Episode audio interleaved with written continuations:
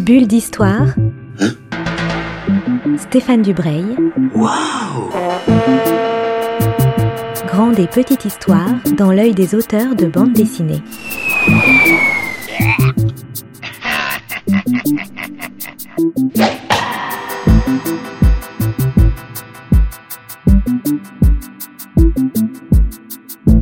Bonjour à toutes et à tous et bienvenue dans une nouvelle bulle d'histoire. Je suis avec un auteur qui est aussi un ami, on peut le dire, un, des scénaristes à la fois les plus prolifiques et les plus, euh, les plus euh, variés de la bande dessinée euh, française. Je crois qu'on peut te, définir comme ça, Laurent Frédéric.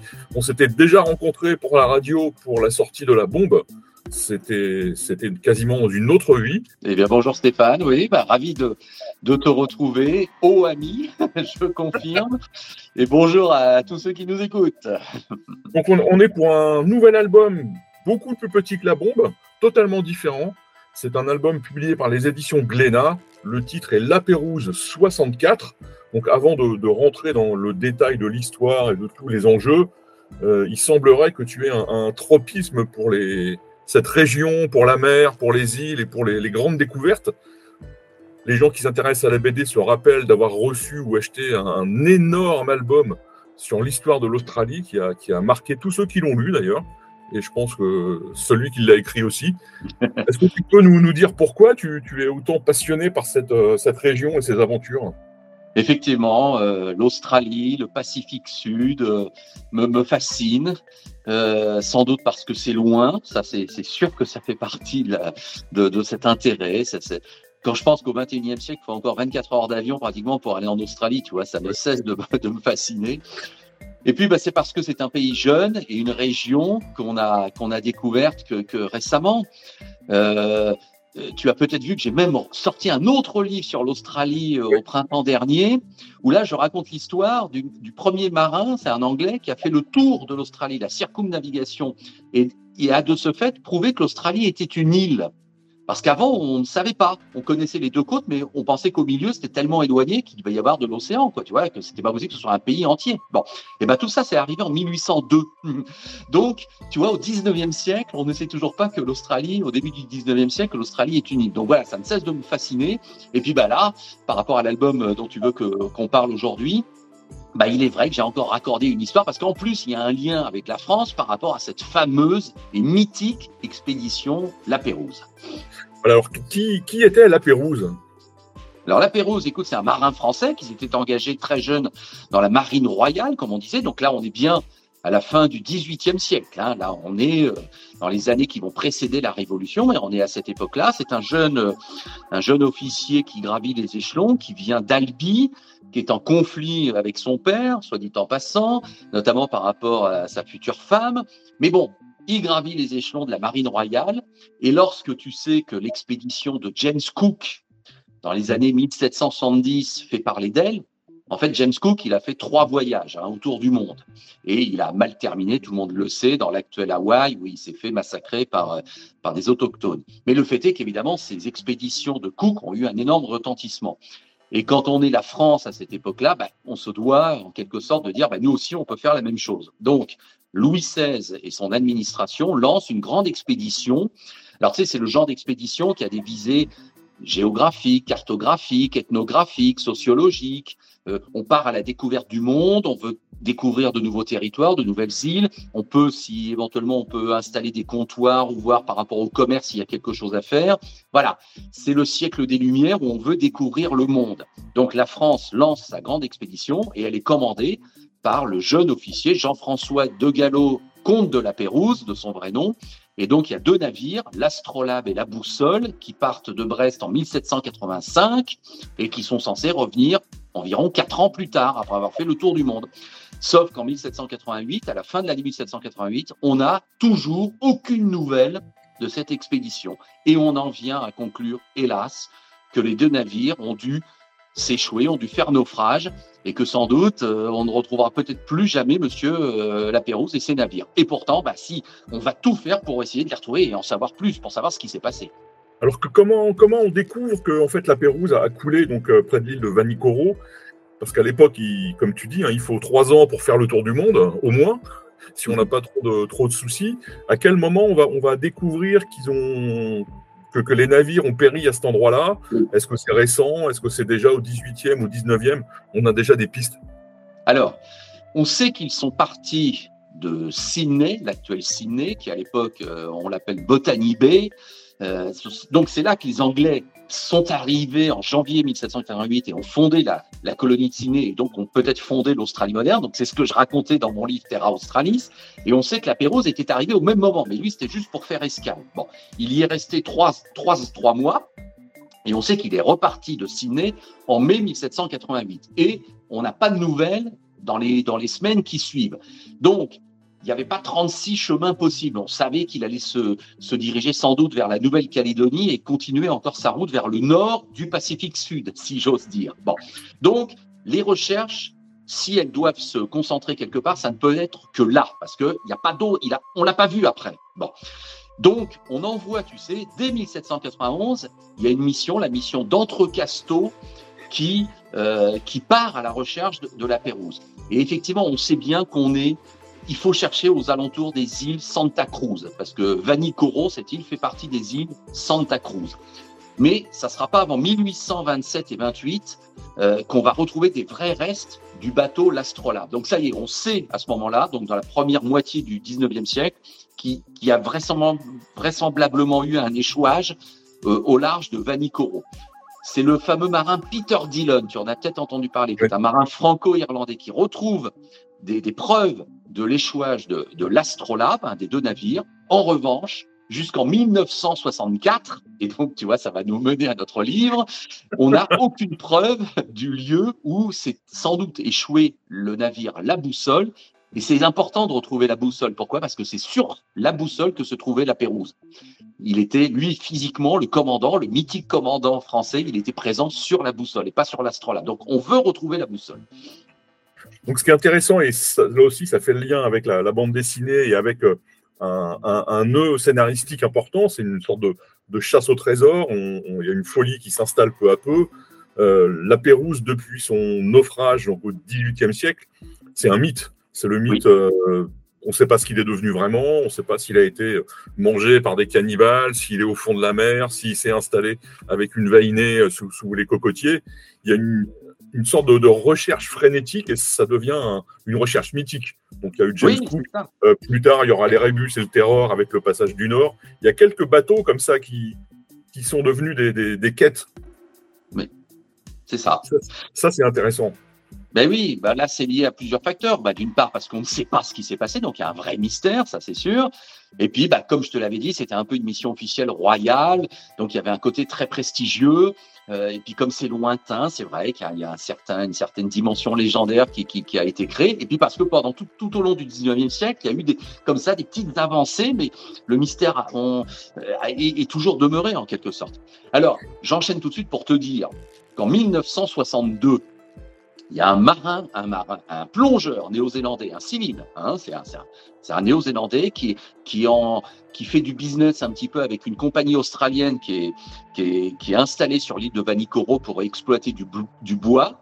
Et c'est un plongeur euh, sous-marin amateur, mais enfin déjà d'un bon niveau. Et il trouve des objets qui, selon lui, ne peuvent faire partie que de la boussole et pas de l'astrolabe parce que c'est pas au même endroit. Euh, que là où on avait trouvé les, anciens objets de l'astrolabe. Donc il en fait euh, mention aux autorités françaises et effectivement, en 1964, en mars 1964, une expédition est un petit peu montée à la va-vite depuis la Nouvelle-Calédonie pour aller sur ce nouveau gisement, car là, effectivement, ce plongeur néo-zélandais, manifestement, apporte des informations de, de tout premier ordre. Donc c'est notre livre, La Pérou 64, il se base sur une histoire vraie l'expédition Brossard, pour tout te dire, dirigée donc par le futur amiral Brossard, pour aller enfin essayer de trouver la preuve que la boussole s'est bien échouée à cet endroit euh, de Vanikoro, parce que c'est pas tout à fait au même endroit que l'astrolabe, effectivement, c'est quelques centaines de mètres euh, un petit peu plus à l'est, euh, exactement. Donc, voilà, c'est une mission authentique de la marine française qui qui a eu lieu. Et comme Vanikoro à l'époque, dans les manuels de la marine, est considéré comme un territoire à éviter absolument car mortel pour les Occidentaux, entre guillemets, incroyable, hein et ben donc, effectivement, il y a un parfum d'aventure qui a eu lieu. Et nous, on l'a un petit peu on a un petit peu augmenté parce qu'effectivement, on a rajouté des dangers, des péripéties, on a, on a changé un petit peu les personnages avec notre héros qui est un nageur de combat qui est dépêché sur place pour aller bah, plonger justement. Et bah, là-bas, lui, à cause de la météo pourrie, à cause de, du relief de Vanikoro hostile, à cause des, des, des, de la barrière de corail, de, des vagues, euh, bah, tout ça fait que effectivement, c'est une vraie aventure. Oui, parce qu'on ne va pas parler de la vraie expédition, parce que bon, ils ont trouvé des, preuves, tout, s'est bien passé, entre guillemets. Vous, vous allez euh, partir de là pour euh, tricoter une aventure qui peut sans arrêt tomber dans le drame, dans le, drame absolu, hein, la disparition de l'équipage, du bateau, euh, des mutineries, des, des, quasi-assassinats. Enfin, ça, c'est assez, c'est assez fascinant. Et il y a donc ce personnage de nageur de combat. L'histoire commence c'est un, on va dire, c'est un terroriste d'État hein, parce qu'il fait sauter un, sauter un navire. On a connu des, épisodes comme ça euh, en Australie dans les années 80.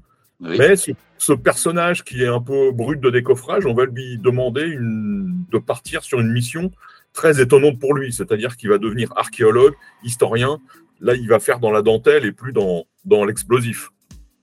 Voilà, donc euh, nous mettons en scène ce lieutenant de vaisseau qu'on appelle donc capitaine dans la marine, qui est un nageur de combat euh, qui exécute pour le compte de l'État des missions dites HOMO, H-O-M-O. Là, c'est une, euh, une appellation officielle hein, pour ces missions qui viennent directement de l'Élysée et qui consistent à éliminer certaines personnes ennemies de la France. Tout le monde sait que tous les présidents mmh. l'ont fait. François Hollande l'a même révélé publiquement hein, il, y a, quelques années.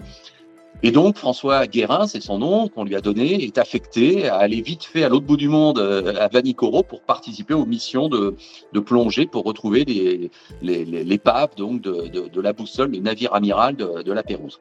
Donc oui, nous mettons en scène un personnage qui n'est pas ravi par cette mission, parce que quand on est une sorte de, de militaire pur jus, euh, impliqué dans des opérations un peu d'État, euh, secret d'État, bah, aller jouer les, plongeurs amateurs ou presque pour, pour retrouver des poteries ou des ou des assiettes à l'autre bout du monde, c'est vrai que ça l'enchante pas. Mais il va se trouver face à un monde qu'il ne soupçonnait pas, qui est le monde effectivement de la marine historique, si j'ose dire, où 176 ans après, puisque c'est là l'intérêt d'avoir fait notre petite introduction sur la vraie histoire de l'expédition La Pérouse, c'est qu'il a fallu quand même attendre 176 ans pour qu'on aille percer le mystère de la boussole.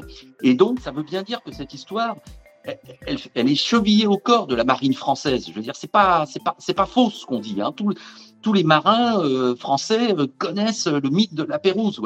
Et donc, il va se retrouver pris dans une sorte d'obsession avec des officiers autour de lui qui sont obsédés par cette histoire et qui veulent absolument la résoudre.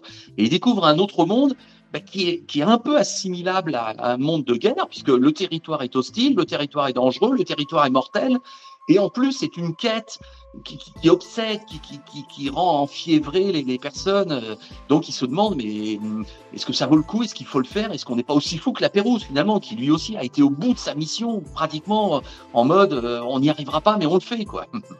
Oui, parce qu'il y a le, capitaine, enfin le capitaine, c'est le futur amiral. Bon, c'est pas le vrai futur amiral, mais c'est votre, votre futur amiral qui est un homme assez extrêmement attachant, qui commande l'expédition. Lui, il a mission d'aller jusqu'au bout et donc il doit absolument trouver une preuve, euh, quoi qu'il en coûte et, et quoi qu'il se passe autour de lui.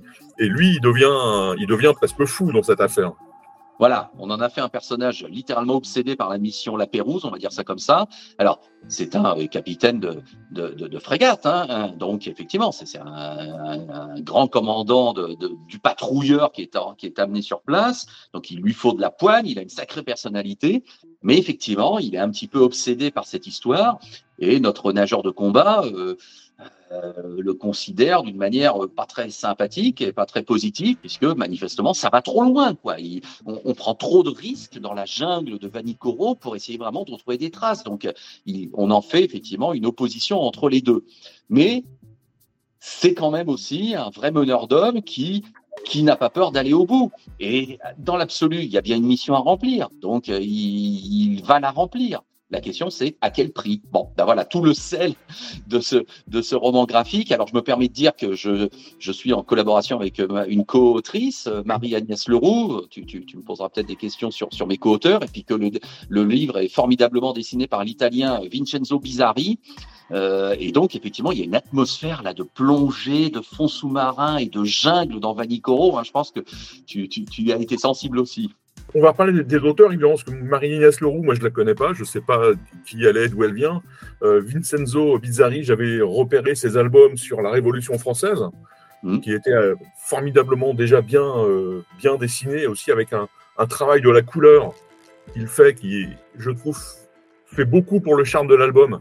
Parce qu'à chaque fois, il plante en quelques couleurs des, des impressions, des, de la météo, le danger, le, le stress de la, de la plongée sous-marine. L'autre chose, moi, qui m'a euh, qui m'a intéressé, je m'étais intéressé au, naufrage du Terror et de l'Erebus, donc euh, passage du Grand Nord, ils ont péri sous la banquise, on les a jamais retrouvés, sauf récemment. Et déjà à l'époque, les, les, chercheurs qui ont découvert les épaves avaient dû s'intéresser aux habitants, donc c'est pas des Esquimaux, mais c'est des, habitants de ces territoires, qui avaient gardé euh, à la fois des petits objets du naufrage et qui, à travers les récits un peu mythiques que se racontent les, les, parents au coin du feu avec leurs enfants, ces naufrages ont laissé des traces dans l'histoire de ces populations. Et vous, vous évoquez ça et vous en, vous en parlez. Ça, c'est une chose qu'on sait très peu, en fait. Oui, oui, tout à fait. Alors, en 1964, il faut savoir qu'à Vanikoro, il y a à peu près 200 200 indigènes, autochtones, euh, locaux, appelons-les euh, de, toutes ces façons, qui vivent sur place. Bon, c'est pas beaucoup. Et je dirais même qu'on sait que la population est en déclin et qu'effectivement, il y a une grande pauvreté et que, bon, bah, ça, ça vit difficilement globalement de pêche. Le fait est qu'une compagnie australienne est, donc implantée, mais elle aussi est un petit peu en déliquescence et il y a des bungalows qui ont été construits quelques années auparavant au sortir de la Deuxième Guerre mondiale, mais on voit bien que c'est un petit peu à l'abandon. Donc c'est un territoire qui déjà euh, hostile est un petit peu effectivement en, déliquescence. Mais le fait est que c'est vrai, une tradition orale, et ça, euh, on en a souvent entendu parler pour différents euh, territoires du, Pacifique, mais c'est vrai, une tradition orale a été transmise de, de père en fils depuis donc 1788. Et le plus vieil habitant de l'île, c'est que il y a eu des étrangers qui ont donc été euh, recueillis en quelque sorte sur Vanikoro à la suite d'une grande tempête et d'un grand naufrage qui a, qui a concerné deux navires. Donc là aussi, même si c'est pas écrit, même s'il n'y a pas d'autres d'autres signes que, que, cette parole orale, dans ces, dans ces territoires-là, ça compte et c'est authentique. Quoi. Donc effectivement, ce qu'on sait maintenant, c'est que euh, l'astrolabe, le premier navire. Donc, c'est coupé en deux, mais qu'il y a des survivants qui ont pu atteindre la côte et qui ont trouvé refuge dans Vanikoro. Voilà. Ceux-là, selon les témoignages, sont repartis avec une sorte de navire de fortune construit au bout de quelques mois. Mais ça, on n'en a jamais retrouvé trace dans tout le Pacifique euh, durant euh, les décennies qui ont suivi. Donc ça, on est obligé de dire, peut-être, on ne le saura sans doute jamais. Ceux qui sont restés sur place ou qui étaient déjà morts, dont les corps se sont échoués, on va dire, sur les rivages, ont été enterrés avec des objets qui aussi ont dérivé. On a trouvé des pièces de monnaie, on a trouvé des petits objets, et les, les autochtones de Vanikoro les ont enterrés sous un grand rocher noir. Voilà, c'était ça la seule description. Donc, dans l'expédition de 1964, et ça fait partie évidemment d'un grand chapitre de notre de notre livre, eh ben, il y a cette mission pour aller retrouver le Rocher Noir, pour en quelque sorte retrouver vraiment les restes des, des, des ex-survivants de l'expédition La Pérouse. Et je fais une petite parenthèse pour te dire tout de suite que manifestement, la boussole, quand elle s'est coupée en deux, le, navire, il n'y a eu aucun survivant. Là, il y a vraiment eu euh, un, un naufrage absolu terrible. Donc, le fameux euh, monsieur Lapérouse est mort euh, corps et bien en, sombrant avec son navire. Là maintenant, c'est quasi certain. Et est-ce qu'ils ont retrouvé le rocher noir? Parce que évidemment, dans la BD, ils le retrouvent. Il est trop gros, ils peuvent pas l'enlever pour voir ce qu'il y a dessous. Mais est-ce qu'ils ont retrouvé ce rocher? Est-ce qu'ils l'ont fouillé? Oui, tout à fait. On l'a retrouvé. Donc là, on s'est bien, euh, on s'est bien basé sur euh, l'authentique. Euh, c'est vrai, l'amiral, futur amiral Brossard, avec ses hommes, on a bien retrouvé le rocher noir. il y avait toujours des ossements et des, objets encore visibles, des boutons de, tu vois, de, d'habits. Donc non, non, c'est, évident que c'était là des Européens qui, bah, qui, qui, s'étaient échoués. Donc ça pouvait être que l'échouage de la Pérouse, hein, il n'y en avait pas d'autres. Et donc ça a permis un petit moment de recueillement assez, assez émouvant. Nous, on a densifié un petit peu ça avec une expédition dans la jungle un petit peu haute en couleur, mais tu, quand tu lis le livre de, de l'amiral Brossard, tu comprends qu'ils n'ont pas rigolé non plus, que oui, oui, les dangers étaient, étaient vraiment là. oui, vous en avez fait une, un trajet dans la jungle, une sorte d'apocalypse Nao. Euh, oui, exactement. C'est ça. C'est très très prenant. On, on, lit ça et on, est vraiment. Mais, au, si, je puis me permettre, de t'interrompre deux secondes. Euh, cette référence que tu as cinématographique, écoute, j'ose dire, c'était ce qu'on avait à l'esprit. On, a vraiment voulu faire un film. Et, je, le dis d'autant plus euh, euh, fortement que je peux pas dire que quand je fais des BD, je suis scénariste de bande dessinée, je fais de la bande dessinée. Et, la référence au cinéma, il y a des fois, elle n'a pas lieu d'être. C'est évident, c'est un livre qui se lit de manière littéraire, si j'ose dire. Mais là, je crois vraiment qu'on est dans l'esprit, dans un esprit cinéma. C'est ce qu'on a voulu faire. Les références à Apocalypse Now sont exactes. Moi, j'avais un petit peu aussi euh, Fitzcarraldo de, de Werner Herzog en tête, avec ce, ce, ces transports d'objets de, complètement fous. Et puis, bah, écoute, impossible de, de, ne pas penser à, à, quelques films de Pierre Schoendorfer, euh, ce côté un peu anciennement militaire, les années 60, des missions un petit peu difficiles où le, on sonde un peu l'âme humaine et puis on est dans un environnement de, de bah oui, de, de marine euh, un peu hostile. Donc euh, c'est vrai qu'on voulait, on voulait vraiment qu'on se dise, allez, on est dimanche après-midi, il fait pas beau dehors, je me, je m'installe avec avec l'apéro 64 et je vais et je vais regarder un film en fait. Alors, faut parler d'un autre personnage, parce qu'il y a plein de personnages, mais il y en a, il y en a trois importants. Hein. Le nageur, le capitaine et évidemment, il y a forcément une femme dans les, dans les histoires d'aventure et surtout dans les histoires de jungle. Euh, là, c'est pas du tout une donzelle en péril, c'est une femme assez, euh, assez intéressante, c'est une femme forte. Est-ce que c'était une femme qui était déjà dans l'expédition 64 Ça serait étonnant. Non, non, non. non, non, Là, c'est une vraie création. Et euh, la responsabilité, si j'ose dire, de Marie-Agnès Leroux, ma co-scénariste, dans la création du personnage de Viviane est très importante, euh, mais très importante. Je parlais de responsabilité, mais évidemment, elle avait raison. Oui, écoute, ce genre de femme euh, journaliste, hein, c'est ça, à la base, elle est journaliste, euh, reporter avec son appareil photo, un peu, euh, donc forcément euh, aventurière, un petit peu aussi dans l'âme. Et bah, écoute, c'est une excellente création pour avoir un autre point de vue, pour avoir un point de vue féminin, pour, pour, pour parler de l'émancipation des femmes, pour parler de la transmission des informations. et effectivement, bah, au niveau scénaristique, ça apporte un contrepoint plus que bienvenu dans un univers qui est petit peu masculin, c'est évident. oui, qui est un univers clos en plus, parce que on est sur un bateau, donc euh, oui. la, surface est petite. Tout à fait. Mais tu sais qu'il y a eu, à, vrai dire, je ne l'ai pas précisé tout à l'heure, il y a eu deux expéditions euh, concernant les recherches autour de Vanikoro qui ont été importantes. Il y a eu donc celle de 64 sur laquelle euh, on se base, mais cinq ans auparavant, il y en a une, donc 59, et c'est Arun Taziev qui l'a commandé. Arun Taziev, donc le célèbre vulcanologue, comme on disait oui. longtemps, maintenant je crois qu'on dit volcanologue. Enfin bon, moi je continue de dire vulcanologue. Euh, il était en mission, euh, je ne sais plus si en Nouvelle-Calédonie ou en Nouvelle-Zébride, et donc euh, déjà il y avait eu des informations en 59 qui avaient circulé comme quoi on avait vraiment retrouvé le lieu de naufrage de, des deux bateaux. Et donc il y avait eu une première mission qui s'était qui s'était organisée un petit peu à la va-vite et c'est Taziev donc qui l'avait euh, qui l'avait euh, commandé. Mais déjà, elle avait été médiatisée. Euh, au retour, il y avait eu une présentation des objets. Il y a des photos qui existent, des articles. On voit bien Arun Taziev qui montre des objets qu'ils avaient repêchés. Donc, la médiatisation a toujours fait partie du, jeu. Et c'est évident que pour la marine française, c'était important d'avoir bah, des preuves, d'avoir un accompagnement un petit peu journalistique. Donc, la seule chose qu'on a mise vraiment en avant, c'est que la journaliste soit sur place. Alors qu'en fait, après, ça a été des articles a posteriori, en quelque sorte. Mais bon, ça, ça densifie bien le, le récit. Alors, parlons des, auteurs maintenant. Donc, toi, tu, on te, connaît maintenant depuis euh, pas mal de temps, on te connaît bien. Qui est Marie-Agnès Leroux, donc qui signe, je crois, son premier scénario Tout à fait. Alors, Marie-Agnès, bah, c'est une éditrice, figure-toi. Et euh, c'est une éditrice euh, actuellement, comme on appelle, euh, indépendante, hein, freelance. Bon, et elle est mon éditrice sur un autre projet, pour tout te dire, qui verra le jour l'an prochain, en 2024, chez Futuropolis. Bon, voilà, je te livre un petit scoop, mais nous en reparlerons le, moment venu, si tu veux bien. absolument. Voilà.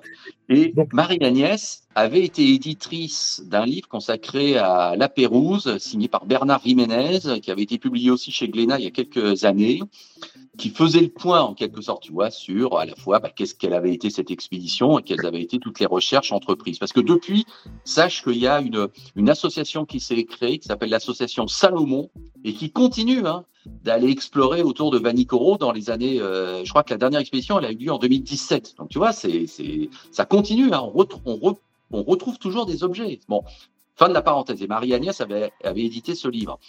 Euh, et ça l'avait passionnée. Elle est, elle est vraiment euh, tombée un petit peu sous le charme de ce mythe et de cette histoire.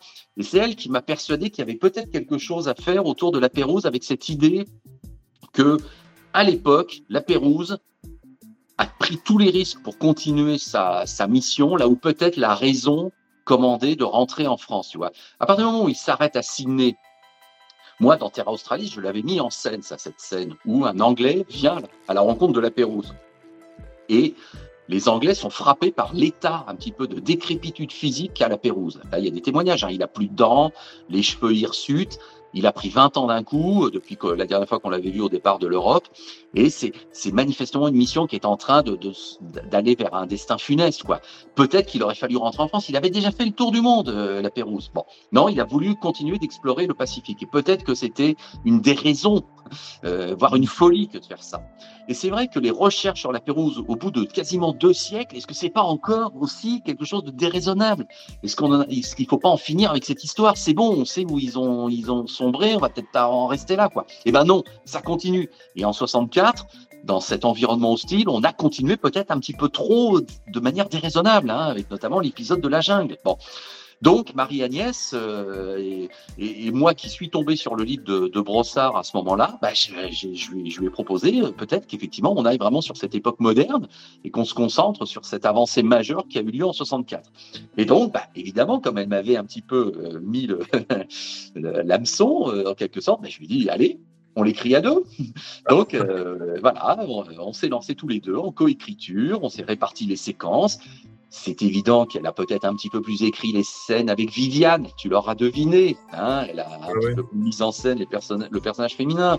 Et puis moi, je me suis consacré peut-être euh, sur plus de scènes avec le commandant. Bon, mais le fait est que, bah, tu vois, on a, on a parlé d'une même voix au final. Donc euh, voilà, c'est une belle association euh, d'une éditrice passée de l'autre côté de la barrière.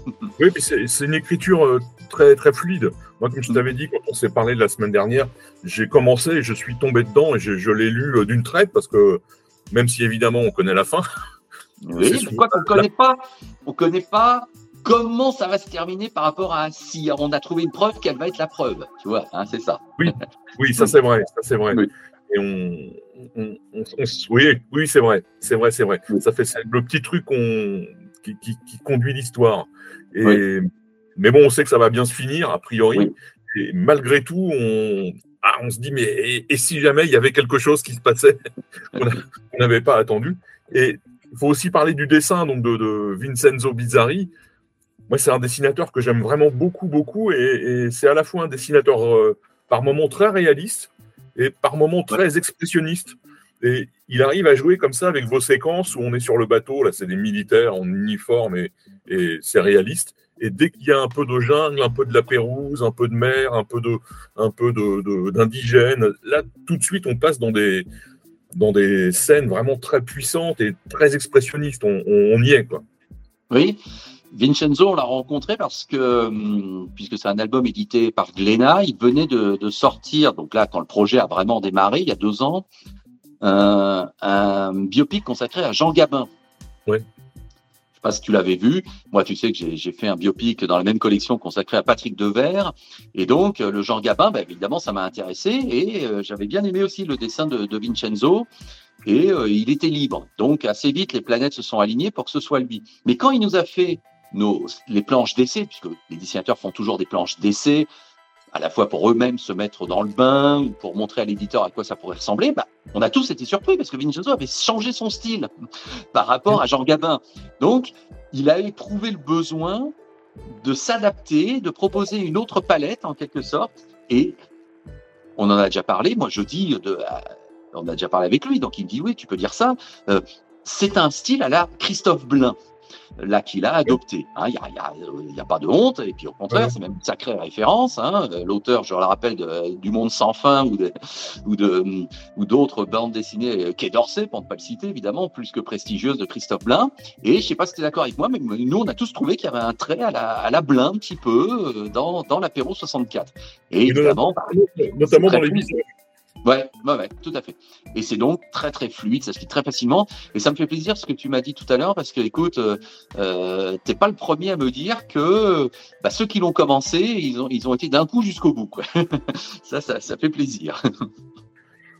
Et Laurent Frédéric, on arrive au, terme de notre entretien parce qu'il faut bien, faut bien que ça s'arrête à un moment donné pour reparler d'autres albums plus tard. Euh, je te, je te, juste une petite, euh, petite digression c'est que les éditions Glénat ont publié il y a quelques années un, livre de Boris Bezelin, qui est un dessinateur que j'aime beaucoup, qui s'appelle euh, Peter Dillon, l'énigme de la Pérouse. Et euh, bon là c'est historique, hein, donc on est à l'époque de la Pérouse. Et je trouve qu'une fois qu'on a fini le vôtre, il faut, euh, il faut lire le sien parce que ça se complète vraiment très très bien. Et, et c'est aussi un, excellent dessinateur. Donc faut, euh, Tout à fait. Non, ce livre, tu penses bien qu'il fait, il a fait partie de nos lectures euh, qu'on a toutes reprises pour, pour, pour, bien se redocumenter. Il n'y avait pas que le livre de, de, de Brossard qu'il fallait lire. Euh, et euh, tu seras amusé à notre scoop de savoir que la boucle va être bouclée puisque je prépare un, polar, en l'occurrence avec Boris Beuzelin, qui sortira l'année prochaine aux éditions Robinson. Voilà, tu sais tout. Très bien. C'est vraiment un auteur que, que j'aime beaucoup, moi. Oui, oui. Donc, ben, je, te, je, te, remercie pour cette, euh, cette petite demi-heure passée avec moi pour parler de La Pérouse de l'année 64 et de, de, ce mythe et de, de l'album assez génial et envoûtant, on peut dire ça. Il y a Merci. Une, il y a une tête de mort sur la couverture euh, qui, qui, met l'ambiance. Donc, je rappelle tout ça. La Pérouse 64, c'est publié par les éditions Glénat.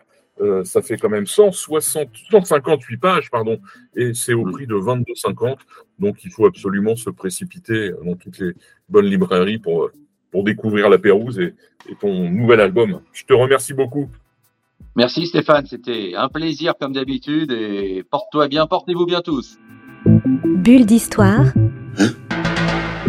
Bulle d'histoire avec Stéphane Dubreuil. Waouh une émission à retrouver le mardi et le samedi à 10h30.